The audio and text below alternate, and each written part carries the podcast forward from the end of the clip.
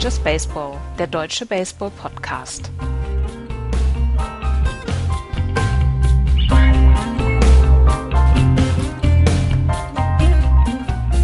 Mit einem Tag Verspätung meldet sich Just Baseball zurück, die letzte Vorschau in der American League. Die West steht an. Hallo. Das äh, Just Baseball Studio trieft vor Harmonie. Nachdem wir letzte Woche uns so in die Haare bekommen haben, haben wir uns geschworen, dass heute ein ganz, ganz harmonischer Vorschau-Podcast stattfindet. Eine Woche haben wir deswegen extra nicht miteinander gesprochen. nicht miteinander, noch nicht mal miteinander geschrieben. Genau. Totale Kontaktsperre. Ähm, ich bin der Axel und mit mir wieder dabei der Andreas und der Florian. Hallo, ihr beiden. Guten Abend. Hallo, ihr Säcke. Ähm, wir kümmern uns um die American League West und wie in den anderen Vorschau-Podcasts auch schon, beginnen wir mit dem letztjährigen Divisionssieger. Das waren mit 88 Siegen und 74 Niederlagen die Texas Rangers. Richtig, die dann in den ähm, Divisional Series allerdings dann gegen die äh, Blue Jays verloren haben, knapp mit 2 zu 3, aber ähm, ja, so eine recht gute Saison hatten, finde ich, 2015. Wir hatten sie alle nicht ganz auf dem Radar. Wir hatten andere Teams eher vorne gesetzt, aber die Offensive, die sie letztes Jahr an den Start gebracht haben, die war eben so gut, dass sie es in die Playoffs geschafft haben. Ähm, es waren aber auch nur, wenn ich das richtig in Erinnerung habe, ich hatte mir das jetzt hier nicht äh, vorbelegt, es waren aber auch, glaube ich, nur drei Siege, die sie dann auf den ersten Platz äh, gehoben haben, also drei Siege Vorsprung. Es war also nicht so deutlich wie in den anderen Divisionen, die wir jetzt schon hatten. Zwei waren es sogar nur, siehst du? Äh, drei bis zu den Los Angeles Angels. Also eine knappe Division, was die äh, vordersten Ränge angeht. Und ähm, ähnliches erwarte ich auch für dieses Jahr, äh, weil die Rangers auch im Jahr 2016 meiner Meinung nach eine, ein sehr gutes Team beisammen haben. Es gibt aber noch viele Fragezeichen, die so, die sich um das Team äh, irgendwie ranken. Also das, das, was man auf jeden Fall ansprechen sollte, ist ähm, äh, Judavish. Ähm, der kommt von Tommy John wieder m, im Mai. Das heißt also, den April werden sie ohne ihn starten. Das ist jetzt nicht schlimm. Du kannst auch mal auf einen Starting Pitcher einen Monat verzichten. Aber wir wissen alle, es dauert, bis du aus einer Tommy John wieder in deine volle Leistung zurückkommst. Und das ist so ein bisschen das, was, was über den, über den äh, Rangers die ganze, ganze Saison dann auf jeden Fall schweben wird. Wie wird er einschlagen? Was passiert, wenn er richtig gut ist? Ja, dann haben sie mit äh, äh Darvish, Hamels und Holland eigentlich äh, und auch äh, Colby Lewis ein, ein wirklich gute Starting Rotation, die sich äh, sehr, äh, die sich auf jeden Fall in der American League und auch in der National League sehen lassen kann. Haben sie aber eben Darvish nicht und fehlt eben genau diese eine Stelle, der erste Starter. Ähm, der, ähm, ja, also die Rotation war letztes Jahr schon gut. Es hat eben ja gereicht, die, die äh, West zu gewinnen, aber sie war eben nicht so herausragend, wie es vielleicht bei anderen ist. Ähm, dafür äh, die, äh, die ja, die Offensive. Also das, wir haben letztes, letztes Jahr ständig über Prince Fielder gesprochen. Der ist ja auch Comeback-Player äh, der American League geworden. Das heißt, da passierte plötzlich mehr. Adrian Beltry weiterhin äh, fantastisch, äh, was die Offensive angeht. Ähm, das heißt, das ist mit äh, 172 Home Runs eine, eine wirklich richtig, richtig gute äh, äh Statistik auf die ähm, ähm, äh, in die Bücher geschrieben. Ähm, problematisch wurde es dann, wenn dieses äh, äh diese Lineup dann sich auf der anderen Seite des Feldes aufgestellt hat. Also defensiv waren sie äh, nur Platz 28, was die Infield-Defense an, angeht. Das äh, ist nicht so gut. Ähm, da ist aber auch wenig getan worden. Also die, die, die Rangers haben tatsächlich nicht viel getan. Ähm, dazugekommen sind diesen Jahr Justin Ruggiano für das, für das äh, äh, Außenfield, also Rightfield wird er gel äh, gelistet. Ähm, äh, Tom Williamson, ein Reliever, ist dazugekommen, der den Bullpen weiter verstärkt. Der war letztes Jahr auch wirklich richtig gut. Also sie haben sechs Reliever im, im Kader, die, die alle auch Closer-Qualitäten haben. Ähm, es gab alleine sieben Pitcher im Bullpen, die ein ERA, ERA unter 3.0 hatten und ähm, ähnliches wird auch dieses Jahr erwartet.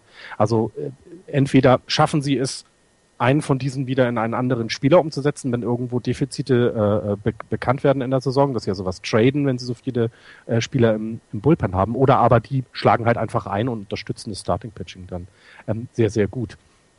Ähm, ich hatte die Defensive eben angesprochen. Also wir erinnern uns alle an das, äh, an die zwei Fehler, die äh, äh Andros äh, äh, in der LDS ähm, äh, fabriziert hatte in, innerhalb kürzester Zeit. Das heißt also, das ist schon echt ein großes Fragezeichen. wird das ein bisschen ruhiger werden? Ähm, schaffen sie es, das abzustellen? Ähm, dann was bringt dir das, wenn du vorne die Punkte zwar schießt, aber eben hinten in der Defensive dann ständig Fehler zulässt? Ähm, ich glaube, Andrews war es auch der, oder war es der Third Baseman, der die meisten Errors äh, in der äh, Franchise hatte letztes Jahr. Ja. Das heißt also, da müssen sie richtig aufpassen. Das ist, das ist eine der Weakness, die sie haben. Die Infield Defense, Outfield ist okay, also da kann man, glaube ich, auch nicht viel falsch machen mit den Spielern, die sie haben.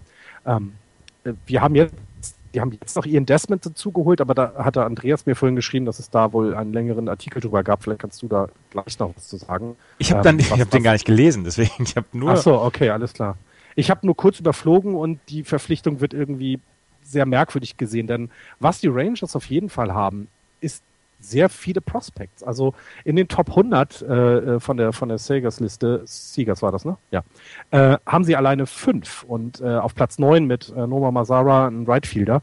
Ähm, und man fragt sich jetzt eben schon, wieso wird jetzt noch ein Veteran, wo man gar nicht weiß, wie gut er ist äh, oder wie gut er noch ist, verpflichtet, äh, wenn du so viele Leute für das Outfield hast. Also das ist so ein bisschen sehr merkwürdig, äh, was da getan wird.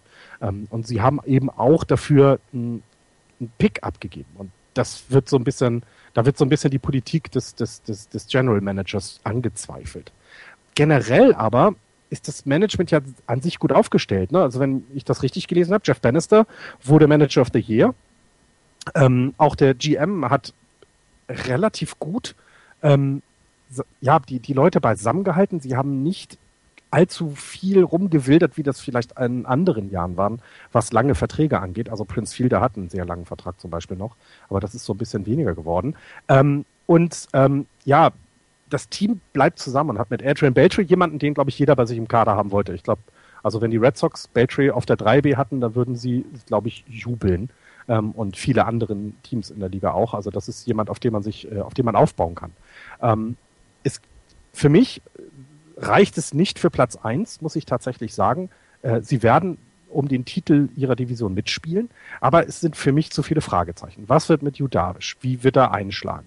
Können die äh, Pitcher, die letztes Jahr eben das dann getragen haben, das dieses Jahr auch wieder tun? Äh, Prince Fielder, ja, ist Comeback-Player äh, letztes Jahr geworden, aber er wird ja nicht jünger. Ähm, du hast äh, das Problem, in Anführungszeichen, mit Josh, Josh Hamilton. Sie haben was ich sehr gut fand. Sie haben ihn ja wieder zurück in die Rangers-Familie geholt. Ich finde es ekelhaft, dieses Team zu loben, aber das haben sie, finde ich, wirklich gut gemacht. Sie haben ihm Zeit gegeben. Ähm, trotzdem kriegt er ja auch Geld dafür, dass er Baseball spielt. Und da ist eben die Frage, wie gut ist er überhaupt noch? Und da sind mir einfach viel zu viele Fragezeichen in diesem Jahr, dass ich sie tatsächlich nur auf Platz zwei habe, in Anführungsstrichen nur. Okay. Ähm, also ich habe sie auf Platz 1 mit einer relativ, mit einem relativ knappen Vorsprung, ähnlich wie im letzten Jahr. Was mir ein bisschen Sorgen macht, ist, dass das Bullpen so über den grünen Klee gelobt wird. In allen Predictions und überall in jedem Preview wird immer gesagt, ah, das Bullpen eins der besten äh, in der gesamten Liga. Das sehe ich noch nicht so hundertprozentig. Und mit Judavish müssen wir dann auch mal gucken, ob der auch wirklich so gesund zurückkommt, äh, wie das alle erwarten und erhoffen. Ich finde, dass das also die, sie werden keinen großen Vorsprung haben, das sehe ich genauso. Ich glaube auch, dass diese Division auch sehr umkämpft sein wird. Äh, für mich spielen äh, noch andere Teams neben Houston eine Rolle in den Playoffs äh, auf jeden Fall. Ich bin sehr gespannt, was sie über die Angels sagen wird, weil die, da habe ich noch gar nichts zu gelesen, aber ich denke, da ist immer noch sehr viel Potenzial, ähm, dass das eine spannende Division dieses Jahr wird. Ähm, denn alle Mannschaften haben irgendwie etwas im Köcher, wo du sagen kannst, hey, die könnten jetzt auch mal alle klicken und schon wird es spannend und eng. Und deswegen glaube ich, könnte das den Rangers auch dieses Jahr zum Verhängnis werden, dass eben andere besser sind. Was sagst du, Andreas? Also ich mag die Mannschaft von den Namen sehr, sehr gerne. Ich mochte sie letzte oder ich mochte ihr letzte Saison gerne zugucken. Ich war begeistert von Prince Fielders Rückkehr ähm, an die Spitze. Ich, ich mochte sein Jahr. Er hatte tatsächlich so, so, so ein Comeback hier. Sie haben mit Cole Hamels äh, den Trade vollbracht, quasi neben David Price zu den Toronto Blue Jays der letzte Saison zur Deadline. Sie haben sehr vieles richtig gemacht. Das mit Ian Desmond, ja, Keith Law hat gesagt, ähm, mit seiner mit seiner Scoreline oder mit seiner Hittingline, ähm, da kannst du dir auch einen backen draus aus einem 264er ähm, Average. Den musst du nicht unbedingt unter Vertrag nehmen, dann nur für 8 Millionen Dollar Das war so ein bisschen dieser Keith Law-Artikel in a nutshell. Aber ähm, ich mag die Mannschaft gerne, was Florian gesagt hat, diese Infeld-Defense, das ist ja so ein bisschen dann dieser ERA-Killer. Also wenn, wenn die alles durchlassen, ähm, Elvis Andrews, äh, Rognan Ordor, Mitch Morland und Adrian Beltre, dann können Cole Hamels und äh, Colby Lewis so gut pitchen, wie sie wollen. Und wenn Yu Darvish wieder stärker zurückkommt, dann der auch. Dann wird das eine sehr, sehr äh, enge Kiste. Ich habe sie auch auf Platz zwei, aber ich mag diese Mannschaft eigentlich ganz gerne. Und ähm, ich habe nicht mal, ich weiß nicht mal warum so richtig. Sie haben Prospects, die durchaus, ähm, was, was ja auch ähm, Florian angemerkt hat, sie haben Prospects, die sie unglaublich weiterbringen können. Wenn man jetzt an Joey Gallo denkt, der letztes Jahr ja auch schon in der Big League war. Ähm, das alles macht einen sehr, sehr guten Eindruck. Und sollte Derek Holland nicht wieder über seinen, äh, über seinen Hund stolpern, dann ist vielleicht bei dem auch eine ganz gute Saison Oder drin. wenigstens nicht die Treppe runter über seinen Hund. Ne? Wenn er auf, im Garten über seinen Hund stolpert, geht's ja noch. Ja, ja. Ja, der arme Wenn Hund. er dann nicht in einen Pool ohne Wasser fällt. also ich. Ich habe sie auch auf zwei. Also, aber ins, ins eng, aber auch eng, oder? Du siehst jetzt nicht abgeschlagen nee, hinter nee. irgendeinem Team hinterherhinken. Ne? Nee, ja. ich glaube, das wird dieses Jahr äh, so ein bisschen die uninteressanteste Division. Echt? Hm? Oh, okay. Ja. Oh. Ich glaube, die National League West wird die uninteressanteste. Das glaube ich Giants, auch. Giants da vorne mit, mit 100, 195 Siegen. Ja. nee, aber ja, ich glaube nicht, dass sie langweilig wird. Ich glaube, dass sie eng wird, weil, ähm, also das Over-Under spiegelt das auch ein bisschen wieder. Ähm, Over-Under wird für Texas zum Beispiel bei 86 gesetzt und ähm, andere Teams sind da nah bei. Oakland und Houston zum Beispiel. Und das finde, glaube ich, könnte für spektakuläre Interdivisionsspiele sorgen. Dann sind wir gespannt. Also Florian und Andreas setzen äh, die Rangers auf 2 und ich setze sie auf 1, weil ich natürlich nicht ähm, den Makel mit mir herumtragen will, dass ich mir immer nur die Divisionssieger raussuche zum Vorstellen, sondern äh, auch, mal, auch mal Underdogs nehme. Du hast ja auch noch die Miami Marlins, diese, diese Vorschau lang. Von eben, eben, eben. Und wenn ich fünf von sechs Divisionssiegern nehme, ist ja doof. Hm. Vier. Ähm. Wir hatten letzte Woche vier. vier. okay. Ich muss ja auch mal in ein paar Divisionen 2 vorstellen. Gucken wir mal. Wir gehen auf jeden Fall jetzt äh, 238 Meilen von Arlington Richtung Süden in äh, die, äh, wie, ach, wie heißt es, Minute Maid Park? Ja. Ja, ich glaube schon. Ja. Äh, der Houston Astros. Ja, Houston. Letztes Jahr hat man sich in Houston wieder daran erinnert, oh, wir haben ja auch ein Baseballteam.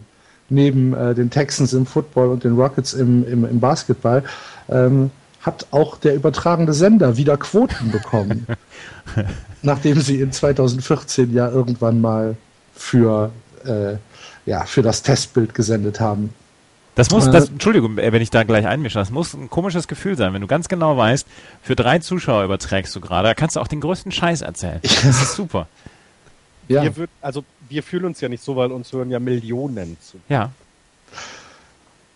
Gut, ich wollte es jetzt in die andere Richtung lenken, aber in, in Ordnung. Ähm, ja, die Houston Astros kommen aus einer äh, Winning Season zurück. Das erste Mal seit 2008, dass sie über 500 ähm, Siege gelandet haben, über 500 Punkte Siege gelandet haben. Mein Gott, was erzähle ich denn? Über 50 Prozent ihrer Spiele gewonnen haben. So. Und äh, zum ersten Mal seit 2005 dass sie in die Playoffs gekommen sind. Und sie wollen das natürlich wiederholen in 2016. Und eigentlich spricht eine ganze Menge dafür, dass das auch klappt, aber auch ein bisschen was dagegen. Fangen wir mal mit der Rotation an. Das Pitching ist natürlich eigentlich die, die Stärke der Houston Astros. Dallas Keikel, der letztes Jahr eine Cy Young Performance hingelegt hat mit 8.38 Strikeouts per 9 Innings, ähm, mit 234 gepitchten Innings, was eine richtig krasse Zahl ist für einen Starting Pitcher. Ähm, und insgesamt einem äh, Rekord von, äh, ich glaube, 22 und 7 war es. Äh, ich hatte es mir extra noch aufgeschrieben. 20 äh, und 8, okay. Und einem ERA von 2,48. Dahinter haben sie abgegeben Scott Casimir. Scott Casimir letztes Jahr mit einem relativ bescheidenen Auftritt für äh, die Houston Astros, ähm, hat ein 4,17er ERA in nur 73 Innings. Das ist also nicht der, den sie sich äh, erwartet haben. Dafür haben sie sich einen Ersatz geholt, nämlich ähm, Ken, Ken Giles, Giles, Giles, ich muss Namen Giles. aussprechen, ihr wisst, wie es ist, von den Philadelphia Phillies, der äh, dort den äh, Closer gegeben hat und Überraschung, äh, 70 Innings äh, gepitcht hat für die Phillies und da 15 äh, Saves mitgeschafft hat. Bei, einer, bei einem Team, was eigentlich in 95 Prozent der Fälle überhaupt keinen Closer brauchte, hat er 70 Innings geschafft. Ist äh, respektabel. Ein ERA von 1,80 über die gesamte Saison. Also ich denke, damit haben sie sich äh, gut verbessert im Gegensatz äh, zu Scott Casimir. Ähm, hinter äh, Dallas Keikel und eben jenem besagten Ken Giles äh, steht mit Colin McHugh ein stabil, stabiler Mann in der äh, Mittelrotation. Äh, Doug Pfister ist gekommen für, für ein Jahr. Ähm, er wird irgendwo auch in der Mitte, wahrscheinlich eher nach unten eingesetzt werden. Mike Fierce, den sie letztes Jahr geholt haben und der unglaublich gut eingeschlagen hat, ähm, wird das, äh, die Rotation ab, abrunden, zusammen mit Scott Feldman, bei dem man auffassen muss, ob er nach seiner, ähm, nach seiner Schulterverletzung, die die letzte Saison ja, frühzeitig beendet hat, wieder äh, zurückkommen kann. Insgesamt meines Erachtens eine starke Rotation und auch eine Power Rotation. Die äh, Jungs können alle richtig, richtig schnell werfen. Und das geht im Bullpen so weiter, wenn man äh, sich Leute anschaut wie Luke Gregerson oder Tony Sipp, die äh, eine sehr, sehr solide Setup-Kombo sind. Dazu hast du mit äh, Will Harris jemanden, der letztes Jahr komplett unter dem Radar äh, da, da durchgelaufen ist, aber für viele, viele produktive Innings äh, verantwortlich war. Ähm, kleines Fragezeichen steht hinter Pat Nashek. Der hat äh, im letzten Jahr am Ende der Saison ist er ein bisschen eingebrochen und man hat Sorge, ähm, dass sich das ja, über den Winter nicht sonderlich verbessert hat. Da steht also ein kleines Fragezeichen dahinter. Ähm, dennoch insgesamt eine, ein sehr gutes Pitching-Staff für äh, die Houston Astros. Und wenn wir uns dann äh, die Offensivabteilung mal anschauen, da müssen wir ja eigentlich ins Schwaben kommen. Wenn wir im Middle Enfield äh, Carlos Correa und Jose Altuve stehen haben, dann hast du zwei junge Spieler, die ja, keine Ahnung, Kreise um dich laufen können, wenn du, äh, wenn du da nicht aufpasst. Das sind ähm, unglaubliche, unglaublich produktive Leute. Carlos Correa, 22 Jahre alt mittlerweile ähm, und wahrscheinlich einer der besten jungen Spieler, die das Spiel zu bieten hat. Und José Altuve ist natürlich ähm, ja, ein, ein Vieh. Äh, an der, an der Platte. Hits, ne? ja. 200 Hits. Wahns wahnsinniger Typ. Ähm, an den, an den, äh, an den Cornern äh, hast du auf der, auf der First auf der First Base äh, John Singleton. Das ist ja jemand, äh, der so ein bisschen damit durchgeht, der aber natürlich auch immer noch äh, für Produktion gut sein kann, wenn es hinten raus mal nicht läuft, weil er halt äh, ja große Erfahrung hat. An der Third Base Luis Valbuena und über Luis Valbuena äh, kannst du eigentlich nur wetten, wie lang sein längster Home Run dieses Jahr sein wird. Das ist äh, absolutes Powerprogramm. Und dann hast du vielleicht das beste Outfield in der gesamten Liga, weil du hast drei Centerfielder darum stehen, die sich alle nicht viel tun. Von rechts nach links hast du George Springer, Carlos Gomez und Colby Rasmus. Das ist Power und es ist auch noch Schnelligkeit, jedenfalls bei George Springer und bei Corby Rasmus. Ähm, da, da, gibt es, da gibt es wenig, äh, was den Houston Astros Angst machen müsste. Also äh, wenn man davon ausgeht, dass all diese drei äh, Außenfe Außenspielfelder, ach mein Gott, äh, Außenspieler, Außenfeldspieler, meine Güte, es tut mir leid, liebe Hörer, es ist auch für mich die sechste Stunde ähm, mindestens 25 Home Runs schlagen können, dann ja, gute Nacht. Äh, als Catcher noch Jason Castro. Jason Castro hat in den letzten Jahren so eine kleine Transformation hingelegt von einem offensiv orientierten Catcher zu einem ja, defensiven äh, Spielmacher, so möchte ich es mal nennen. Also jemand, der wirklich mehr das Auge auf ähm, den Pitcher hat und auf das On-Base kommen, anstatt sich selbst äh, als Powerhitter in den Vordergrund zu spielen, tut ihm ganz gut. Und als DH ist Evan Gettis immer noch ähm, ja ebenfalls eine Powermaschine. Ihr seht also, das ist erstens jung, zweitens Power, drittens äh, schnell. Das sind sehr, sehr gute Voraussetzungen, aber sie sind halt alle noch oder insgesamt relativ jung. Es ist nicht so, dass du sagen kannst, sie wissen, ähm, wie es ist, dass sie, wie man einen Ring bekommt. Es ist nicht so, dass man ähm, von den Houston Astros erwarten kann, dass sie 115 Siege die Saison schaffen. Ähm, ich habe trotzdem das Vertrauen in sie, dass sie ja um die Wildcard mitspielen und ich habe sie auf zwei gesetzt. Ich habe sie sogar auf eins. Ich habe sie auch auf eins. Mhm. Ähm, ich habe ein, zwei Fragen habe ich ähm, tatsächlich, beziehungsweise Fragezeichen sind in in der in der im Line-Up beziehungsweise in der Rotation. John Singleton hat letztes Jahr nicht viele At-Bats gehabt, voriges Jahr auch noch nicht, der ist sehr, sehr jung.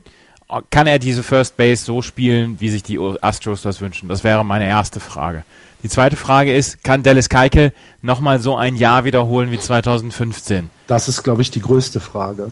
Sie haben, wenn, wenn, wenn Keikel ähm, sein Jahr wiederholen kann, wenn er wieder so pitcht wie letztes Jahr, dann haben sie mit Mike Fires, mit Doug Pfister, mit McCullers, mit Colin McHugh, haben sie eine Mörderrotation. Die ist nicht, die ist nicht überragend, die ist nicht lights out wie die, wie die Nationals vor ein, zwei Jahren, aber die ist wirklich durchgehend richtig gut. Und ähm, wenn das so passiert, dann äh, finde ich, spricht nichts dagegen gegen Platz 1. Ähm, übrigens noch eine weitere Info, Thales Hill wird dieses Jahr noch nicht abgebaut. Der wird ein Jahr weiter stehen bleiben, hinten ah, okay. im Outfield, diese Rampe. Warum? Ähm, ich habe einen Artikel dazu gelesen, dass ähm, Thales Hill ähm, sie haben äh, die Dauer, also das würde 15 Millionen Dollar kosten insgesamt, das den Minute Make Park zu renovieren und ähm, das sollte eigentlich nächst zu, zur nächsten Saison ähm, gemacht werden, aber da sind sie wohl mit, dem, mit der Zeit durcheinander gekommen, beziehungsweise mit dem Zeitplan ins Hintertreffen geraten und deswegen haben sie es auf 2017 verschoben. Also Thales Hill wird weiter im Centerfield rumstehen. Ja, gut. Was aber ja die, die Houston Astros Outfielder nicht stört. Also, Nö. Ähm, was war bei Keikel ist tatsächlich die Frage, ist das der Peak, den er gerade erreicht hat? Also wenn man sich seine Zahlen anguckt, dann haben wir tatsächlich überall Bestwerte diese Saison fast, also fast allen Kategorien, Innings pitched, äh, äh, VIP, ähm, ERA Plus und so weiter und so fort. Die Frage ist eben tatsächlich, kann er das so durchhalten? Es ist, er ist nicht verbraucht oder sowas, er ist doch mit 27 eigentlich davor, ja noch, noch besser zu werden. Ähm, ich glaube, es würde ja reichen, wenn er seine Leistung, die er letztes Jahr gebracht hat, stabilisiert. Er muss hier nicht steigern und dann haben, und, und das ist so ein bisschen das Versprechen, was ich äh, den Houston Astros jetzt stelle. Ähm, und es ist auch so ein bisschen, glaube ich, das, womit sie erstmal zurechtkommen müssen. Denn jetzt gibt es Anforderungen, also jetzt gibt es Erwartungen. Genau, das ist auch, das ist auch etwas, ähm, was ja vielleicht sogar ein kleiner Impact sein kann. Die Houston Astros sind nicht mehr unsichtbar in der Stadt. Ja. Vorher war, waren sie halt, ja, sind halt mitgelaufen und waren ähm, auf der vorletzten Sportseite irgendwo hinter 17 Seiten Texans. Kam dann mal ein kleiner Bericht über die Houston Astros. Ähm, aber sie waren letztes Jahr in den Playoffs. Sie haben im Wildcard Game die Yankees besiegt und sind dann ähm, nur gegen den reigning Champion rausgeflogen. Das ist, äh, sie sind auf der, sie sind auf der Landkarte angekommen und äh, in dem Bewusstsein der Leute auch. Und du musst halt schauen, ähm, dass du mit diesem ganzen jungen Stuff, den du da hast, und wenn wir jetzt Carlos Correa rausnehmen, der wahrscheinlich wirklich einer der besten jungen Spieler im, im gesamten Spiel ist. Klar, der hatte eine super Saison letztes Jahr, aber das hatten ganz viele andere auch. Das waren ganz viele ähm, Spieler im, äh, im Line-Up der Houston Astros, die letztes Jahr vielleicht sogar überperformt haben. Und ähm, ob sie das alles noch in 2016 rüber retten können, auch in dieser Division, die ja nicht einfacher geworden ist, ähm, ich, wie gesagt, ich habe sie auf zwei gesetzt. Es war, es war so ein, ein, kleiner Struggle. Eigentlich wollte ich auch Richtung, Richtung eins gehen, aber ich habe mich dann für die Texas Rangers entschieden. Ähm, aber sie werden, sie werden im Mix bleiben. Ich habe einen, Fanblog gelesen jetzt in dieser, in dieser Vorbereitung zu dieser Show von, von einem, von einem Astros-Fan, der ähm, als Conclusion sagt, er geht also fest davon aus, dass sie die Division gewinnen mit äh, mindestens 92 Siegen. Und wenn alles zusammenkommt, können wir auch an den 105 Siegen kratzen. Hey, du willst Was ich halt, ja, ist halt, es war halt ein Fanblog. Ja. Also es ist so ein bisschen wie ein Bus nach Baku äh, jetzt schon reservieren, oder? ja, vielleicht. Vielleicht. Ja, ich, ich, ich, weiß es nicht. Ich finde ich find's, also das finde ich sehr gewagt. Also er hat valide Argumente gebracht. Ne? Er hat halt, ja. er hat die ganzen Statistiken runtergebetet und hat halt gesagt, wenn wir alle, also wenn die, die Mannschaft so gesund bleibt und äh, wenn die Rotation gesund bleibt und wenn Ken Giles als Closer auch nur ansatzweise ähm, das auf, auf die Kette kriegt, ähm, was er im, im letzten Jahr auf die Kette äh, bekommen hat bei den, bei den Phillies, dann ja, dann sieht er halt keine bessere Mannschaft in der, in der Division. Und das kann ich auch ansatzweise nachvollziehen. Allerdings sind da für mich ein paar viele ähm, Wenns dabei. Und deswegen, ich bleibe jetzt dabei, für mich äh, auf Platz zwei, aber auf jeden Fall dick in der Verlosung zum, zum Wildcard-Rennen. Das ist vielleicht das spektakulärste Team 2015 gewesen, ja. oder? Insgesamt, also jedenfalls am, am, am lustigsten, am nettesten anzugucken.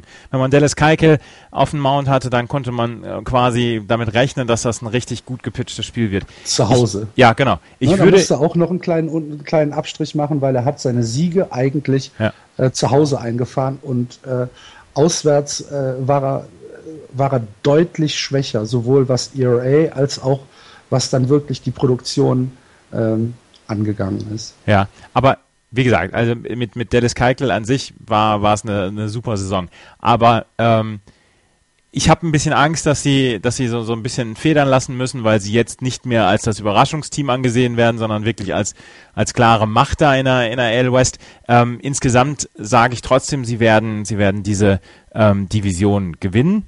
Und ja, ich hätte nichts dagegen, wenn sie wieder weit in der, in den Playoffs kommen dann auch. Ich habe ich hab Ihnen ja noch, ich bin Ihnen noch was schuldig.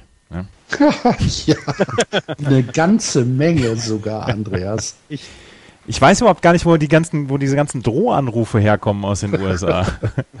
ähm, also was, warum ich sie auf eins getippt habe, ist eben auch, also einer der Gründe war, dass wir letztes Jahr, oder ich habe es letztes Jahr gesagt, ach, bei Houston kommt alles zu früh. Das war dieses Jahr noch nicht geplant, 2015.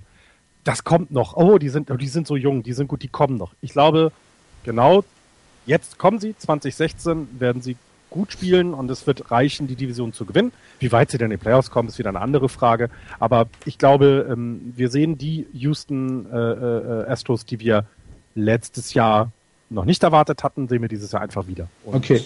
Dann habe ich zum Abschluss noch eine Frage an euch, genau äh, was äh, das letzte Thema betrifft, was wir gerade besprochen haben. Jeff Luno, der General Manager, ähm, hat ja relativ offensiv gesagt, dass jetzt 2016 das Jahr ist, wo man, was auch ein Statement hier ist, dass man das 2015er Jahr bestätigen möchte und dass man, äh, dass man der Welt zeigen will, dass die Houston Astros eine, eine Kraft sind, mit der zu rechnen ist. Was passiert denn jetzt in Houston, wenn das nicht, wenn das nicht eintritt? Was passiert denn, wenn die mit 71 Siegen Vorletzter werden? Andreas? Guckt keiner mehr zu. ja, aber wenn, wenn das so ein, so ein Eintagsfliegenjahr war, gerade in so einem in so einem harten Markt, wie es wie es Houston ja anscheinend ist für Baseball. Dann wird es ein Sellout geben zur, zur Mitte der Saison, aber ich glaube nicht, dass es die ganz prominenten Namen treffen wird. Dann könnte okay. ich mir ähm, vorstellen, dass, dass äh, zwei oder drei Spieler vom, vom Kader weggehen werden, aber dass solche ähm, Leute wie jetzt Carlos Correa gehen würden oder Dallas Keikel oder ähm, Singleton, sage ich jetzt mal, George Springer, das glaube ich nicht. Da würde der, der Chor würde zusammenbleiben und man würde es halt als, als Jahr abtun, was einfach mal in die Hose gegangen ist. Das könnte also du glaubst, die Zeit hat er? Die Zeit hat er auf jeden Fall. Das, da, da gehe ich fest von aus, weil letztes Jahr halt so ein, ähm, so ein Überraschungsjahr war. Dann wärst, wirst du vielleicht so jemanden wie Evan Gettis in einem anderen Trikot sehen, aber ähm, den, den großen Sellout wird es da nicht geben. Meiner Meinung nach nicht. Weil sie ja auch das schon, also sie haben ihre Farben ja auch jetzt leergeräumt. Ne? Sie sind von äh, Top in den Top 100, äh, äh, in den Top 30 quasi, also in den Teamsaufstellungen von drei letztes Jahr jetzt auf 17 gerankt, was aber natürlich auch damit zu, äh, zu tun hat, dass sie ihr Team verstärkt haben. Und ähm, deswegen, ich glaube auch nicht, dass da jetzt der komplette Umbruch dann stattfindet, nur weil es dieses Jahr scheitern könnte. Nein. Der Rebuild ist ja jetzt gerade dieses Jahr abgeschlossen. Also sie haben letztes genau. Jahr waren sie in ihrem letzten Rebuild-Jahr. Dieses Jahr soll ja dann dieses Statement-Jahr sein, was du gesagt hast, Axel. Da wird man nicht nach, nach einem halben schlechten Jahr, glaube ich, wieder alles umwerfen. Das, das kann ich mir nicht vorstellen. Na gut. Und wenn man wie, äh, wie äh, Jim Crane als Owner die B-52s zu seinem 60. Geburtstag einlädt, kann man ja kein ganz schlechter Mensch nee, sein. Ne? Nee, nee, nee, nee. Okay. Jetzt habe ich wieder diesen blöden Love Shack Ohrwurm. ja, furchtbar danke. nerviger Song. Ja. Sehr schön. Ja. Der ist übrigens, äh, der macht, der macht, äh, wisst ihr, was er macht, was der macht, Jim Crane? Nee. Der macht äh, ein Red Bull Konkurrenzprodukt. Oh. Mhm. Champion Energy heißt das. Mm, lecker. Wow. Riecht das auch nach Gummibärchen? So das weiß ich nicht. Ich hab's. Jim, falls du uns hörst oder wenn du uns jetzt hörst. Schick doch mal eine Palette schick her. Rüber, schick doch mal rüber. Als wenn irgendjemand aus Houston uns noch zuhören würde. Das hat Andreas uns doch versaut. Wir müssen dieses Jahr so häufig loben und, und betüdeln, nur weil Andreas gejinxt hat. Das also ist Hate-Listening. ja. ja. Wer uns nicht mehr zuhört, äh, sind die Leute aus Philadelphia, aber da kommen wir nächste Woche drauf. Jetzt gehen wir erstmal weiter ähm, nach Kalifornien zu den Los Angeles Angels of Anaheim. Mike Trout. Und damit gehen wir zu den Seattle Mariners. ja, sehr gut. Nächstes Team. Ja, es ist, ich habe ich hab einige Artikel gelesen. Keith Law macht dann ja auch so, so eine Umfrage, welches ist das am, am, am verbessertste oder welches ist das verbessertste Team oder welches, äh, welcher ist der Spieler, der ähm, den, den Breakout erwarten darf. Er hat auch eine Kategorie, welches ist das am wenigsten verbesserte Team. Ähm, das ist die, sind die Los Angeles Angels. Keith Law hat dann ja auch sein Prospect Ranking jedes Jahr aufgestellt. Der hat die Organisation der LA Angels auf Platz 30 gesetzt und er hat gesagt, in den neun Jahren, in den neun Jahren, seitdem er dieses Prospect Ranking gemacht hat, hat er noch nie eine so schlechte Farm gesehen wie die Los Angeles Angels in diesem Jahr. Es war der zweite oder dritte Buster Olney Podcast äh, dieses Jahr. Ja, der macht ja täglich einen Podcast. Ähm, da hat Keith Law gesagt, warum denn nicht eigentlich Mike Trout traden? Ja. Das ist eine, der arme Junge. Der, tatsächlich der arme Junge, der wird von Mittelmäßigkeit umgeben. Er ist der beste Spieler der Liga, vielleicht der beste Spieler der Welt und ähm, muss in so einem mediokren Team rumlaufen. Und das Problem ist ja, seine besten Jahre fangen ja jetzt an. Ich meine, er ist jetzt schon der beste Spieler, aber jetzt kommen so seine besten Jahre. Und das Problem ist, sollten die, sollten die Los Angeles Angels dies Jahr einen Playoff-Push machen, haben sie niemanden, wo sie sagen können, okay, wir, wir traden jetzt mal zwei Prospects für einen richtig guten Typen, der uns noch den Push bringt. Wir, wir, wir traden für einen Pitcher oder so. Gibt's ja nicht.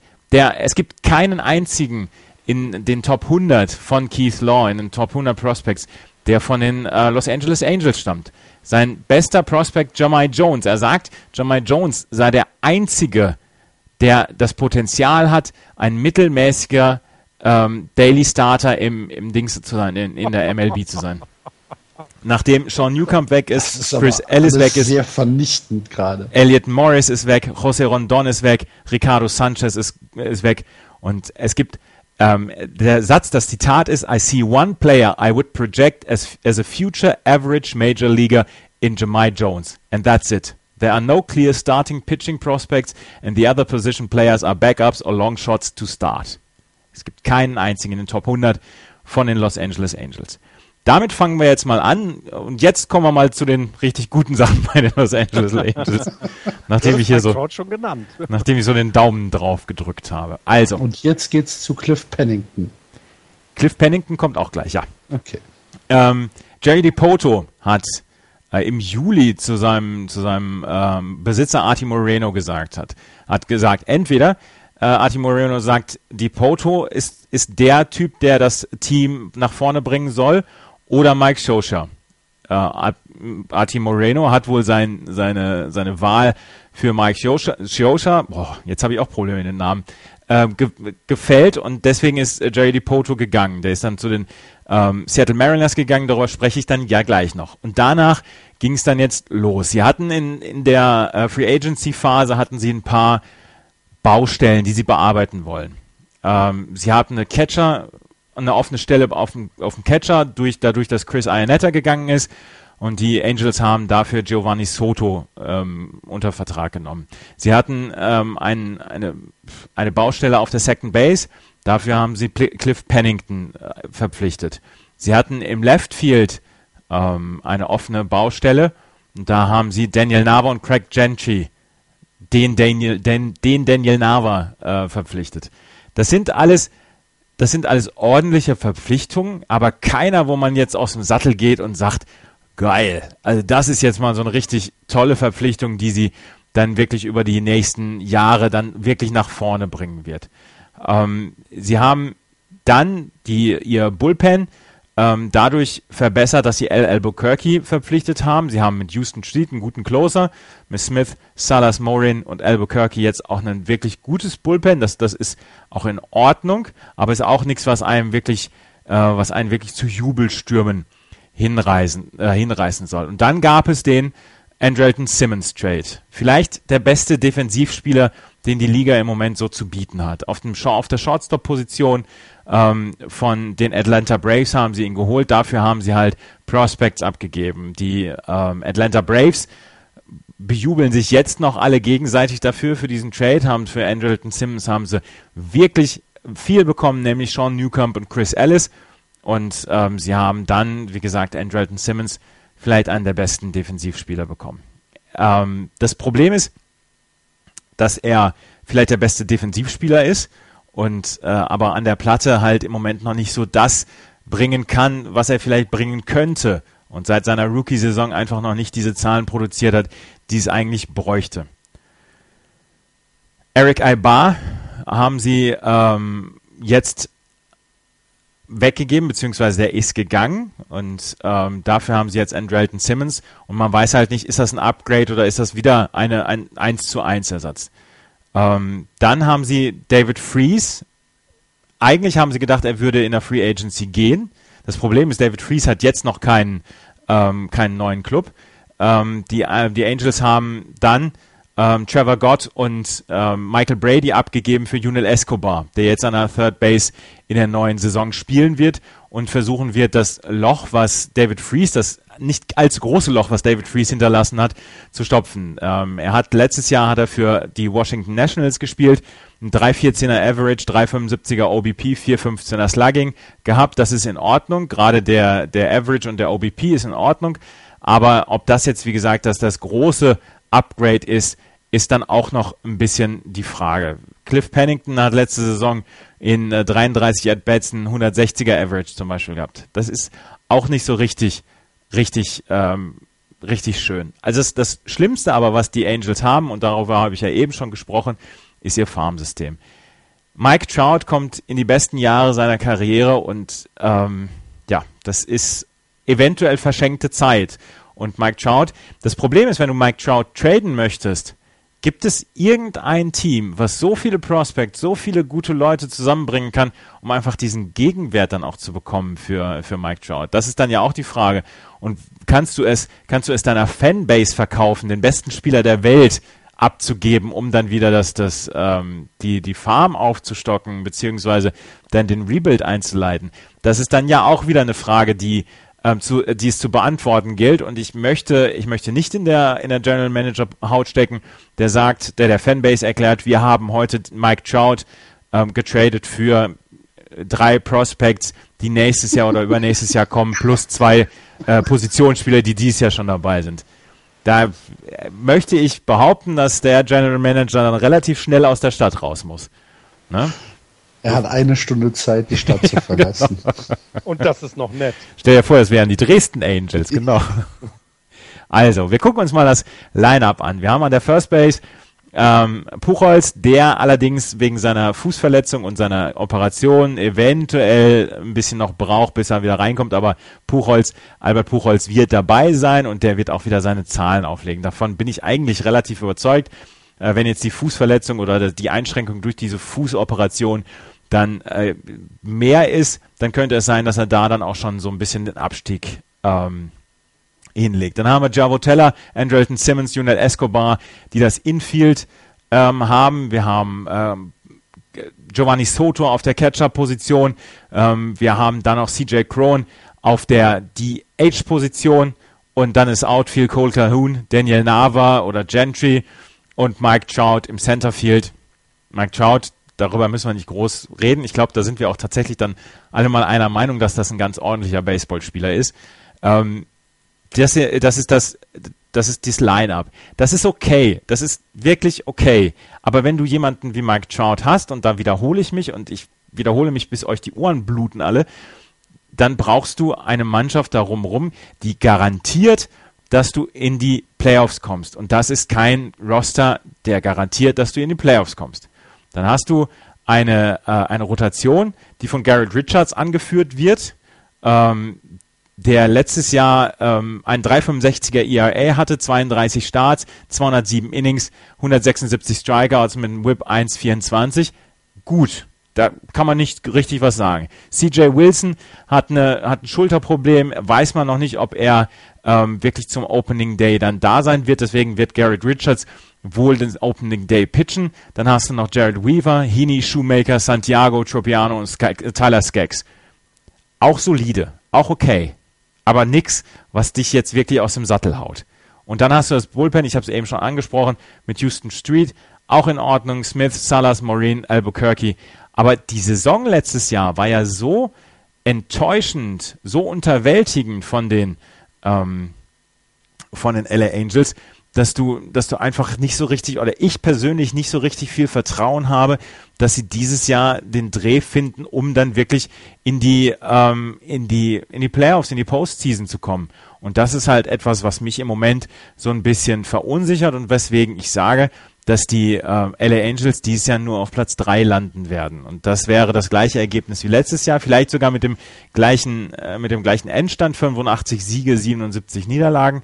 Aber es ist keine Mannschaft, wo ich sage, zusammen mit Mike Trout oder ihr werdet dafür sorgen, dass Mike Trout seinen ersten Ring bekommen wird. Amen. Ich gehe mit allem mit. Oh. Auch mit Platz 3? Ja. Okay, dann mit allem, mit allem. Perfekte Analyse. Dann, dann würde ich jetzt nochmal, damit ich meine, äh, meinen Platz 5 nochmal, äh, auf den ich sie setze, ähm, nenne, würde ich nochmal ein paar Zahlen nennen. 25, 26, 27, 28, 29, 30. Ah. Das sind die Millionen, die Albert Puchol bekommt in den nächsten fünf Jahren. 16, 20, 34, 34, 34, das sind die, die Trout bekommt. Okay, der war Rookie, das ist ein normaler Vertrag, sie haben ihn jetzt verlängert.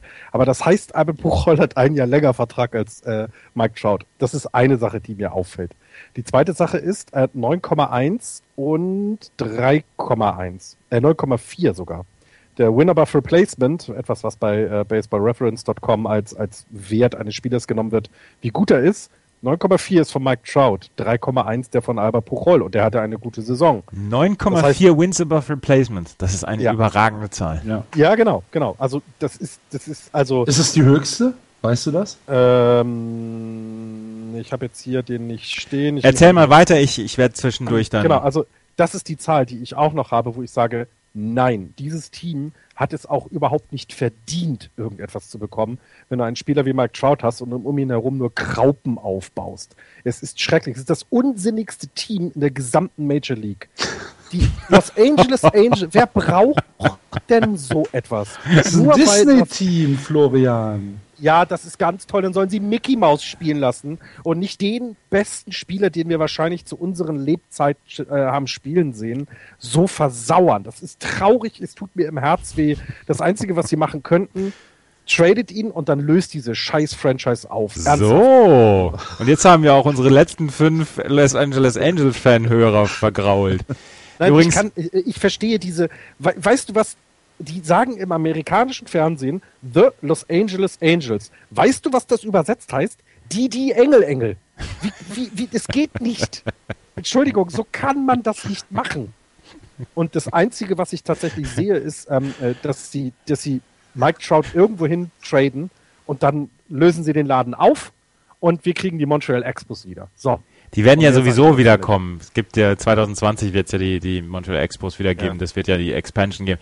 Bryce Harper war übrigens 2015 der ähm, Windsor Buff Replacement Leader okay. mit 9,93, vor Mike Trout 9,39, Zach Granke mit 9,3 und dann Josh Donaldson schon mit 8,81. Wahnsinnig. Und wir dürfen sie alle spielen sehen. Das also ist echt fantastisch. Ja. Ja. Gut, Florian, möchtest du noch äh, ergänzend äh, ranten? In, dein, in, deinem, in, deinem, unglaublichen Hass. Ja, ähm, ich finde das. Ich, ich gehe ich geh da, ich gehe äh, wirklich mit Andreas, weil ich denke, dass ähm, ich meine, natürlich hast du äh, hast du schon mit deinen Punkten recht, aber ich glaube, die Seattle Mariners und die Oakland A's äh, sind da doch noch ein bisschen schwächer. Ich glaube auch. Dann gucken wir doch gleich mal nach Seattle. Dann kann ich ja gleich weitersprechen, ne? Ja. Hm. Du warst so schön im Flow. Ja. Die Seattle Mariners, letztes Jahr, letztes Jahr wirklich das Bandwagon-Team. Buster Olney hat in, seinem, in seiner Vorschau gesagt, die Seattle Mariners werden in die World Series kommen. Da haben wir schon gesagt, uh, das ist halt ganz schön gewagt, aber auch wir haben letztes Jahr in der Vorschau gesagt, okay, die Seattle Mariners werden hier ein ganz großes Wörtchen mitsprechen. Ähm, ja, das ist, hat nicht ganz so geklappt, möchte man, möchte man meinen. Ähm, die Seattle Mariners haben eine sehr, sehr enttäuschende Saison hingelegt. Letztes Jahr auf Platz 4 mit 76 Siegen und 86 Niederlagen. Und das trotz Felix Hernandez, das trotz Nelson Cruz und das trotz Robinson Cano. Robinson Cano mit einer sehr enttäuschenden Saison. Aber diese drei Spieler, das sind die Spieler, von denen die Fans, die jetzt wieder voller Hoffnung sind für die Saison, ähm, die glauben, dass diese drei Spieler dann eventuell wieder so ein Bounceback hier haben und dann dafür sorgen, dass die Seattle Mariners wieder nach ganz weit oben kommen. Zach Stur Jack Sturiancic war gefeuert worden im August 2015, der General Manager, und wurde dann ersetzt von Jerry DiPoto, über den ich eben gesprochen habe, bei den LA Angels. Und Jerry DiPoto hat sich gedacht, wow, Mensch, ich habe sonst nichts zu tun hier in Seattle, dann gehe ich mal los und mache, mache Transactions. 17 ähm, Leute sind neu im im 40-Mann-Roster der Seattle Mariners und die werden dann versuchen im neuen Jahr ähm, anzugreifen und vielleicht den Erfolg zu haben, den sie letztes Jahr dann nicht äh, bekamen. Der erste ähm, große Off-Season-Move, der von Jerry DiPoto war, über einen Trade, über den wir schon gesprochen haben in unserer ersten Sendung. Da kam ähm, über die Tampa Bay Rays. Da hat er Danny Farquhar, Brad Miller und Logan Morrison zu den Tampa Bay Rays getradet für Book Powell, Nate Kahns und CJ Reifenhauser. Äh, Book Powell ist der wohl, den man am ehesten haben wollte, ist ein Prospect noch, äh, beziehungsweise wird im Centerfield vielleicht schon eingesetzt werden dieses Jahr. Ähm, dann kam Franklin Gutierrez wieder. Der hat letztes Jahr schon gespielt. Ähm, hat ein Jahr unterschrieben, 1,5 Millionen Dollar. Dann gab es einen äh, Trade, wo er Joaquin Benoit von San Diego bekommen hat für ähm, das Bullpen, wo er das Bullpen unterstützen wollte. Ähm, ein Bullpen, was letztes Jahr dann ja auch ähm, sehr, sehr mittelmäßig war, was das, ähm, was das Line-up nicht wirklich unterstützt hat und was dann auch die Pitcher nicht äh, unterstützt hat. Dann gab es einen weiteren Trade. Ähm, er hat äh, Wade Miley aus Boston geholt. Ähm, unter anderem Ronis Juhu. Elias weggeschickt. Hä? Juhu! Ja, Wade Miley ist in die Rotation des Seattle Mariners gekommen. Wir haben das erste Mal Red Sox jetzt erwähnt. Was, was, eine, was eine ganze Menge sagt. Ja, sagt eine ganze Menge. Ich, obwohl ich, ich, war, ich mochte Wade Miley eigentlich ganz gerne. Er hat nur nicht so richtig nicht so richtig. Seattle, Jungs, Seattle. Ja, ja alles klar, alles klar. Ich, also ernsthaft, im, im Gegensatz zu anderen Sendungen haben wir jetzt nach 49 Minuten das erste Mal Red Sox erwähnt. alles gut. Das ist auch nicht böse gemeint. Ähm, insgesamt, wie gesagt, sind 17, 17 Spieler ähm, nach Seattle zurückgekommen. Chris Iannetta ist dann auch mitgekommen, der als Catcher dann in der nächsten ähm, in der nächsten Saison pitchen wird, äh, catchen wird und der dann Mike Sonino ablöst. Mike Sonino, über den haben wir letztes Jahr gesprochen, ähm, der hatte so eine unglaublich hohe Strikeout. Ähm, Ratio und dieses Jahr, letztes Jahr hat er 350 At-Bats gehabt, ein 174er Average, also das ist jetzt nicht so richtig gut, da kann jeder Catcher, jeder dahergelaufene Catcher kann da tatsächlich ein Upgrade sein. Dann hat er Mark Trumbo getradet. Mark Trumbo ist zu den Baltimore Orioles gegangen für Steve Clevenger, der auf der Catching-Position beziehungsweise auf der First Base spielen kann. Und ähm, ja, Clevenger und Ianetta werden wohl Mike Sonino dann ablösen, der nun wirklich offensiv so keine Wurst vom Teller gezogen hat. Dann, ich habe gesagt hier mit Wade Miley, äh, Jonathan Arrow ist dazugekommen, dann auch fürs Bullpen von den Boston Red Sox. Äh, Carson Smith und Ronis Elias sind nach Boston gegangen. Äh, Tony Trey Cochran Gill ist nach Oakland gegangen worden für den Reliever ein Evan Scribner der hat eine, ähm, der hat eine ziemlich coole Strikeout zu Walk Ratio gehabt. 64 zu 4 Strikeouts zu, ähm, zu Walks über 60 Innings in 2015. Aber er war tatsächlich ziemlich Home Run anfällig. 14 Home Runs hat er aufgegeben und hat einen 4,35er ERA gehabt.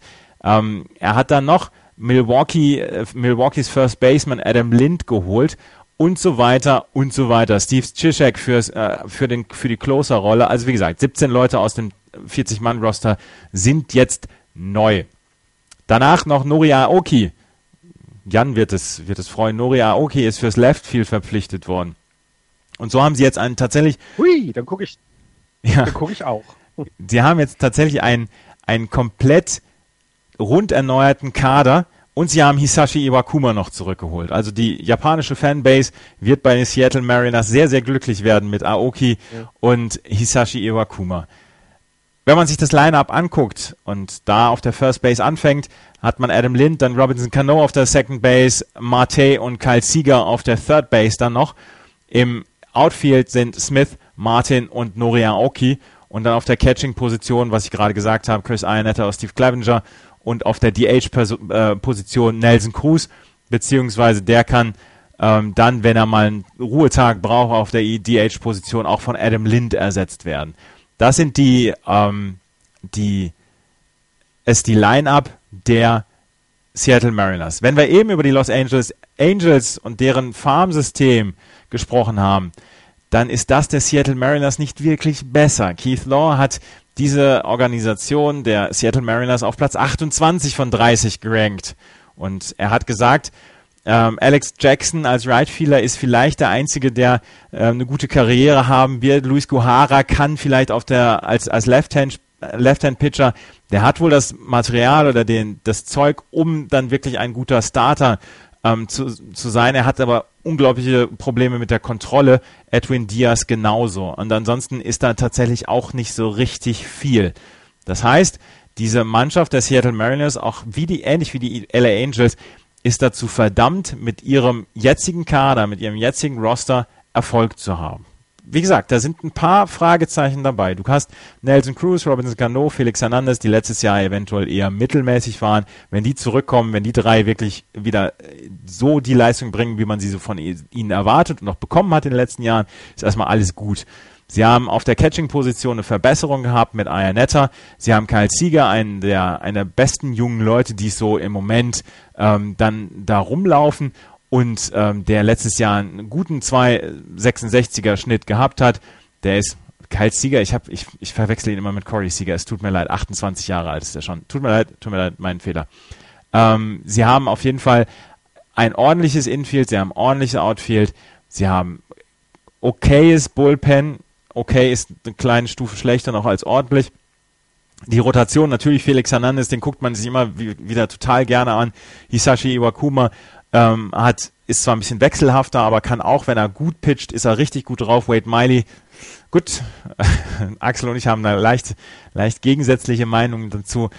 Ähm, ich habe sie trotzdem nur auf Platz 4 hinter den LA Angels. Und da ist es mir eigentlich fast relativ egal, wer von diesen beiden Nicht-Teams, Los Angeles oder Seattle, dann am Ende den dritten Platz holen wird. Ich glaube nicht, dass beide an, an Texas oder Houston vorbeikommen und am Ende wir da ein Schneckenrennen um Platz 3 sehen werden. Beide werden nicht in die Playoffs kommen, die Seattle Mariners noch eher weniger als die Los Angeles Angels.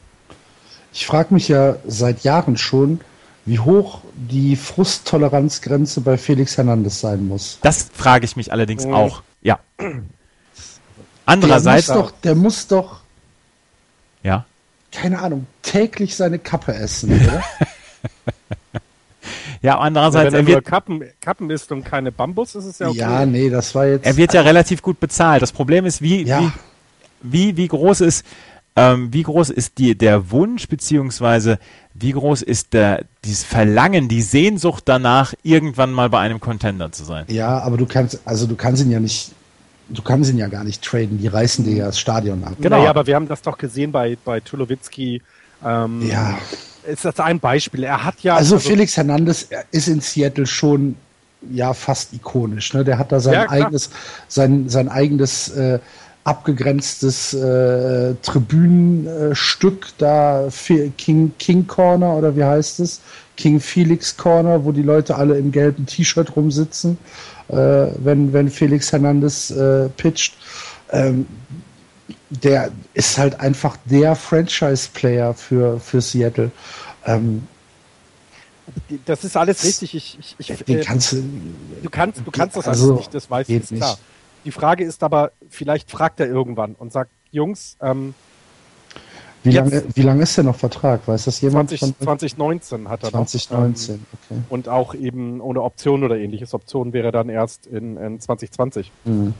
Eine Teamoption für eine Million Dollar. Aber ähm, die, also ich, ich, ich, ich stelle mir die Frage auch selber, denn ähm, du, du kannst natürlich treu und, und, und, und, und auch das ja gut finden. Du magst ja auch, man hat ja gesehen, als er seinen ähm, äh, seinen Vertrag damals verlängert hatte, dr- äh, 2013 war das, gab es ja die Videos, ähm, wo, wo also ja ihn auch alle quasi umarmt haben, wo sie ihn in diese Franchise wieder ne, gesagt haben, äh, du bleibst bei uns und alle waren glücklich. Es gab Tränen und das glaube ich auch alles, dass das wichtig ist und dass das jemand ist, der eben ikonisch dort verehrt wird. Aber vielleicht ist es dann 2017 soweit, dass er sagt, so, wenn ihr für mich noch was bekommt, denn man darf nicht vergessen, er ist auch schon 30. Das heißt also, er wird seinen Vertrag beenden dann mit 34 Jahren und dann wird es für ihn auch schwieriger, vielleicht dann noch äh, äh, irgendwo zum Contender zu wechseln. Und er muss natürlich auch seine Zahlen jedes Jahr bestätigen. Ne?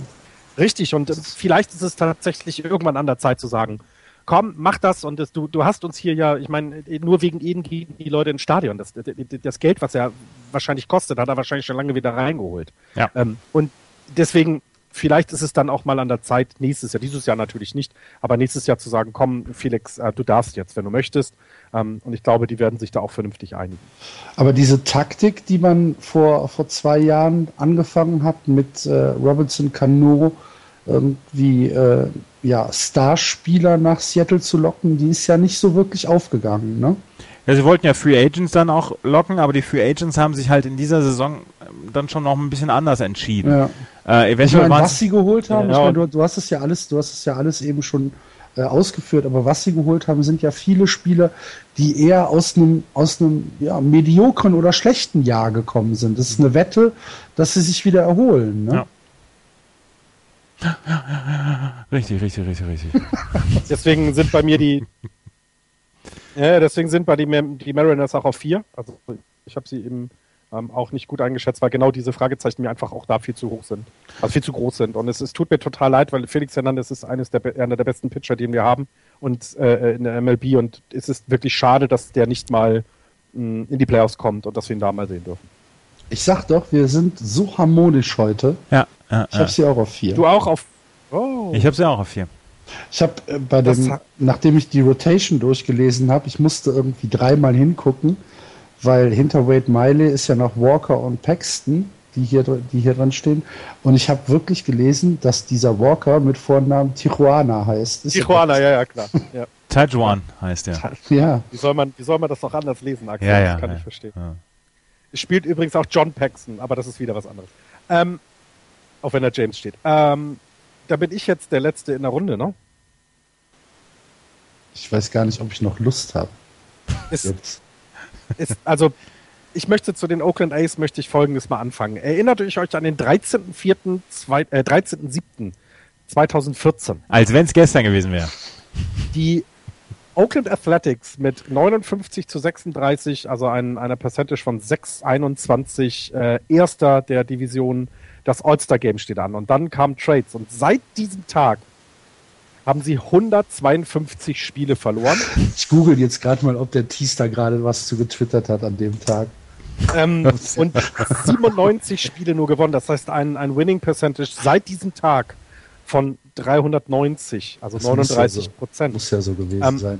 Damals, damals haben sie nach dem All-Star Break eine 29 zu 68er Serie hingelegt und haben es ja noch ganz knapp in die Wildcard geschafft und sind dann äh, äh kläglich ausge äh, gescheitert. 2016 war ja zum Vergessen. Brauchen wir, glaube ich, nicht drüber reden. Ähm, mit 68, 94, das schlechteste Team in der Liga. Und dann ähm, möchte ich jetzt etwas tun, was wir bei allen anderen nicht gemacht haben. Ich, ich tue mal so, als wäre ich Billy Bean und ich lese einfach mal vor, wen sie alles gekauft haben oder geholt haben und wer alles weg ist. Neu im Team sind Chris Davis, Andrew Lambo, Liam Hendricks, Rich Hill, Jet Lowry, John da Alonso, Mark, den Namen kann ich nicht aussprechen, Ripczynski oder sowas. Ripczynski. Ripczynski. Ripczynski. Danke. Äh, John Exford, Ryan Metzen, Anderson Alvarez und Chris Coughlin sind neu da. Weg sind Edward Muriaka, Craig Gentry, AJ Griffin, Fernando Abad, Jesse Chavez, Drew Pomeranz, Ike Davis, Ian Scribner, Brad Laurie und Sean Nolan. Also ein klassischer Billy Bean. Ähm, das Team wurde wieder ausgetauscht. Ähm, und das macht das auch unheimlich schwer, sie tatsächlich richtig einzuschätzen. Ja. Ähm, es ist also die, so ein bisschen der, wie soll man sagen, wen kann man dann bei den Ace jetzt im Moment so hinstellen und sagen, der ist es? Das ist tatsächlich Sonny Gray, ähm, der Starting Pitcher, ähm, um den so ein bisschen was aufgebaut werden kann. Ähm, die, die Starting Rotation mit Sonny Gray, Jesse Hahn, äh, Kendall Graveman, der kam für Josh, Josh, Josh Donaldson, äh, Chris Bassett, der für Jeff Samacha kam, ähm, und Rich Hill sind so ein bisschen die fünf Starter, die ge geschätzt werden. Mit Sean Doolittle als Closer äh, Überdurchschnitt in der, in der MLB auf jeden Fall äh, zu nennen. Ähm, die Lineup kann ich vorlesen, würde mir überhaupt nichts sagen. Also Billy Butler als einziger, den ich da rausheben kann und sagen kann, jo, den habe ich schon mal Baseball spielen sehen. Ted Lowry ist aber doch auch bekannt. Ja, aber ich habe sie. Ja, Josh Reddick. Bekannt, ich würde die jetzt nicht sofort erkennen. Ich würde nicht sagen, ach, das sind die und deswegen sind die so gut. Aber äh, ich, ich habe tatsächlich dieses Jahr habe ich Vertrauen in Billy Bean und ich kann auch mehr nicht über die Ace sagen tatsächlich. Also ich habe mir das alles angeguckt. Ähm, die, die wissen, was sie tun, denn ähm, äh, äh Bob Melvin, der, der Manager, ähm, bekommt trotz dieses schlechten Jahres, was er letztes Jahr hatte, es steht ja gar nicht zur Diskussion. Also ich habe nirgendwo gelesen, dass die, dass die, äh, dass das Ace Management äh, denkt, das ist ein schlechter Manager. Nein, ähm, das ist wahrscheinlich genau der Manager, den Billy Bean braucht. Jemand, der also seine Idee von Baseball umsetzt. Und der bleibt auch. Sein Vertrag läuft bis 2018 und den wird er wahrscheinlich auch erfüllen, egal was passiert. Denn sollte es dieses Jahr nicht klappen, klappt es nächstes Jahr. Wir kennen ja die, die Ace. Ähm, ich gehe dieses Jahr eine Wette auf die Oakland Ace ein und habe sie deswegen auf den dritten Platz getippt. Ich glaube sogar, dass sie die äh, äh, Astros und Rangers in einer Schwächephase ärgern können, ähm, weil niemand mit ihnen rechnet. Die, die, ihr habt sie auf dem letzten Platz. Ich glaube, die Hälfte der oder mehr als die Hälfte der äh, äh, unserer Hörer wird sie wahrscheinlich auch ganz unten tippen, weil niemand etwas mit diesem Team so richtig anfangen kann. Ähm, und das ist mein Sleeper in dieser Division dieses Jahr. Oakland wird auf drei äh, äh, äh einrollen und, und wird auch tatsächlich was mit den Playoffs äh, zu tun haben. Sie werden also lange auch äh, drin bleiben, Wildcard oder sogar den Divisionstitel gewinnen. Mhm. Kann ich nicht schon anfangen. Ja, was soll man noch sonst sagen? Ich meine, die regen sich auf, dass Coco Crisp verletzt, verletzt ist. Entschuldige bitte mal. Ja, ich, ich, ich sag ja, ich gehe eine Wette ein. Die, ich kann komplett daneben liegen, aber ich möchte es nicht wie letztes Jahr mit Minnesota haben, dass alle sie auf dem letzten Platz äh, tun, nur weil sie letztes Jahr auf dem letzten Platz waren. Deswegen habe ich sie etwas weiter hochgepackt. Siehst du, Andreas, irgendwas, was das bestätigen könnte oder was dem Ace Hoffnung geben könnte, dass es so kommt? Also, ich finde die Rotation gar nicht so schlecht. Rich Hill, und es tut mir jetzt leid, den habe ich tatsächlich bei den Red Sox letztes Jahr gesehen, hat in seinen Starts ähm, nach langer, langer Verletzungspause einen fantastischen Eindruck hinterlassen. Wenn der seine, wenn der seine Leistung dieses Jahr wieder bringen kann, dann könnte das so, so ein bisschen so ein, so ein Breakthrough-Player werden für die ähm, äh, Oakland A's. Sie haben nach wie vor meiner Meinung nach ein sehr, sehr gutes Bullpen mit Sean Doolittle als erstem. Sie haben mit Yonda Alonso, Billy Butler, äh, Stephen Vogt, ähm, Jet Lowry haben sie Leute, die auch offensiv durchaus was bringen können. Ähm, viel Hoffnung macht es nicht, aber sie kommen vielleicht auf Base Und das ist ja das Wichtigste dann ja auch für Billy Bean. Und letzten Endes, ähm, was Florian sagt, es ist eine Wette. Ich, ich denke nicht, dass sie, ähm, dass sie einen Durchbruch schaffen können und dass sie ähm, die anderen Teams ärgern können. Deswegen habe ich sie auf der 5. Aber es gibt durchaus Zeichen, es gibt durchaus Spieler, die höhere Ansprüche erfüllen und höheren Ansprüchen genügen. Und deswegen kann es durchaus wieder sein, dass wir uns Mitte der Saison darüber unterhalten, dass sie jetzt wieder alles abgeben, um, um den, den Push in die Playoffs zu packen. Dann sind wir gespannt. Ich ähm, habe da keine so optimistischen Aussichten für die Ace. Ich habe sie auch auf 5 getippt. Und ich habe gerade geguckt. Die Stadionsituation ist ja immer noch nicht geklärt. Ja. Aber doch, also für dieses halt, Jahr doch schon, oder nicht? Ja, für dieses Jahr schon, natürlich, aber schon, es ist ja, immer wieder zur Diskussion, dass die Ace auch umziehen, ähm, denn sie spielen ja wie die Oakland Raiders im, im Coliseum und das Ding ist auf, also auf ist noch nicht beschrieben. Ähm, es, es gibt aber eben keine weiteren, denn es gibt ja die Diskussion, weil sie in die Nähe von äh, äh Sacramento, glaube ich, wollen. Und da gibt es die Diskussion, weil dort ja das Farmteam der Giants ist und man hat da ja so Regeln, dass ne, in der Nähe von keine Farmteams sein dürfen oder keine Profiteams sein dürfen und und und. Ähm, deswegen auch da ist es ein bisschen schade, weil ich glaube, die brauchen einfach mal ein neues Umfeld. Ähm, aber das wird es wohl dieses Jahr auch nicht geben. Äh, äh, Pläne wird es da dieses Jahr auch nicht geben. Äh, und schnelle Änderungen auch nicht in Sicht. Da muss man ja wieder hoffen, dass es nicht regnet, ne? Das, äh, äh, ja. Äh, nicht wieder das Dugout vollläuft. Also im, ja. Gegen, im Gegensatz zu den äh, kalifornischen Weinbauern, die schon mal ein bisschen ja, haben ja. wollen. Ja. Na gut. Ich habe äh, nachgeguckt, Andreas. Ist, äh, ich finde auf Anhieb keinen Tweet. Siehst du? Von dir. Habe nichts mit zu tun. Zum, zum All-Star-Break. Mhm. Schade. Sollen wir, sollen wir jetzt nochmal eine Wette eingehen, welches Team dieser fünf ähm, zwei oder drei Stunden nach Veröffentlichung dieses Podcasts einen Trade macht und dann vielleicht noch einen Spieler bringt? Hatten wir ja, in den ersten zwei Sendungen tatsächlich, immer Stunden nach, ja. dem, nach der Sendung. Seattle würde ich dann sagen, ja, doch, könnte vielleicht noch kommen. Ich sag, Oakland nimmt, ähm, nimmt so, so jemanden wie David Fries noch unter Vertrag. Ja, ich hätte jetzt auch Ach, Oakland gesagt, aber dann, ah, ja, dann sag ja. ich halt äh, Texas. Texas, äh, weil sich irgendjemand verletzt hat. Ja. Das wäre eine lustige Sache. gestolpert, die ja schächten wollte. Ich habe nicht Schänden gesagt, ich habe Schächten gesagt. äh, hast, du, was, hast du mitgekriegt? In Texas. Hast du mitgekriegt? Relativ nah kommen. Ne? Rede nicht weiter. Florian, hast du mitbekommen, dass Tim Lincecum eventuell zu den San Diego Padres geht? Ich, das, das, die Verbindung war gerade so schlecht, ich kann das hier nicht hören. Was war ich? Nein, ich krieg sowas nicht mit. Nein, echt? Ja, ich habe nee, das hab eben auf, ich habe das eben auf Twitter gelesen. Tim Lincecum, die San Diego Padres war sein wohl sehr aktiv gewesen, was, was Tim Lincecum angeht. Aber in, San, aber in, ach so, doch, ist ja Kalifornien, da ist äh, äh, Dope ja frei. Äh, ja, okay. ja, sonst geht er zu den Rockies. Ja, der spielt keine Rolle mehr bei den Giants. Äh, äh, äh ja, natürlich. Ähm, äh, er spielt keine Rolle mehr, deswegen ist das jetzt nicht mehr so schlimm. Es wäre schade, aber. Da, er ist ja Free Agent, oder? Ja. Nee. Nicht? Er ist noch unter Vertrag bei den Giants. Achso. Auf jeden Fall, die, die San Diego Padres seien sehr aktiv, was das Thema angeht. Wieder ja, mal. Schade, aber. Schade, aber äh, ihr wisst das selber, man verliert manchmal Spieler, die man mag, eben. Und dann ist es halt so. Das kann man manchmal nicht ändern, leider. Okay. Ich würde ihn gerne behalten, das ist unser Timmy. Dann ähm, haben wir noch zwei Meldungen ähm, aus, dem, aus der bunten Welt des Baseballs oder vielleicht auch drei. Äh, die Chase Utley Suspension ist aufgehoben. Ja. Wie uns äh, freudestrahlend Hörer Thorsten Wieland mitgeteilt hat. das größte Mimimi der Offseason. Ja. Schöne Grüße, Thorsten.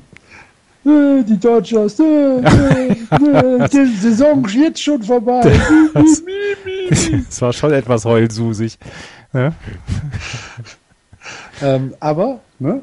Second Baseman Chase Utley muss nicht zwei Spiele aussetzen, weil er in wen ist er reinges... Ge, ge, ge, Tejada. Ah, Ruben Tejada, richtig, von den Mets. Ja. Ähm, dann äh, haben die White Sox noch äh, einen Outfielder verpflichtet. Äh, Austin Jackson. Ja. Mm, und was war noch? Äh, ah, Clay Buckholz ist rumgeschubst worden. Hast du gesehen, Andreas? Ja, aber nur weil er Fastballs geschmissen hat. Aber ist gesund. Ja, Mookie Betts hat gerade ein Lead of Home Run geschlagen. Oh nein, ey, ich freue mich schon so auf die. Ach Gott, die ersten zwei Spiele gewinnen die Red Sox und ach, das wird so herrlich. Ich freue freu mich wirklich auf den Saisonbeginn. Ihr könnt euch das nicht vorstellen. Aber das meine ich jetzt so. wirklich ernst. Ich freue mich wirklich drauf. Sollen wir eine Live-Sendung am Opening Day machen? Nein, Hm, schade. nein. Ähm, Aroldis Chapman äh, wird jetzt Amerikaner übrigens. Dass er dann in den Knast gehen kann für seine Ich weiß auch nicht, ob das so die beste der Idee super ist. Zeitpunkt ist. Aber Aber solange er die, solange er die, die, die Prüfung besteht, ist doch alles gut.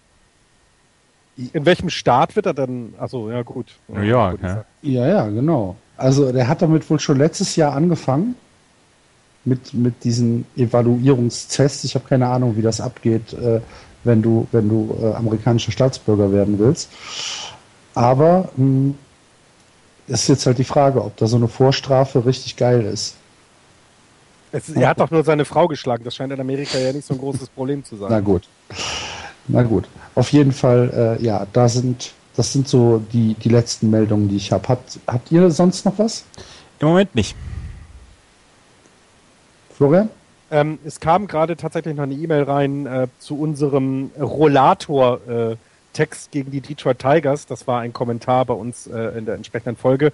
Ähm, der kam aber gerade eben rein, deswegen konnten wir uns noch nicht äh, gebührend darauf vorbereiten. Also da sieht jemand die Tigers auch sehr, sehr gut, Axel. Okay. Ja. Die, die kontroverseste Folge Just Baseball, die es je gegeben hat. Aller Zeiten heißt es heutzutage. Aller Zeiten. Ever, ever, ever. Dann äh, machen wir jetzt hier Schluss. Das war unsere Vorschau der American League West und damit auch der Abschluss des American League Segments im äh, diesjährigen Vorschau-Podcast Taumel. Nächste Woche geht es dann weiter mit der National League East und da freuen wir uns auf viereinhalb Stunden Phillies Special. Bis dahin, macht's gut. Tschüss. Tschüss.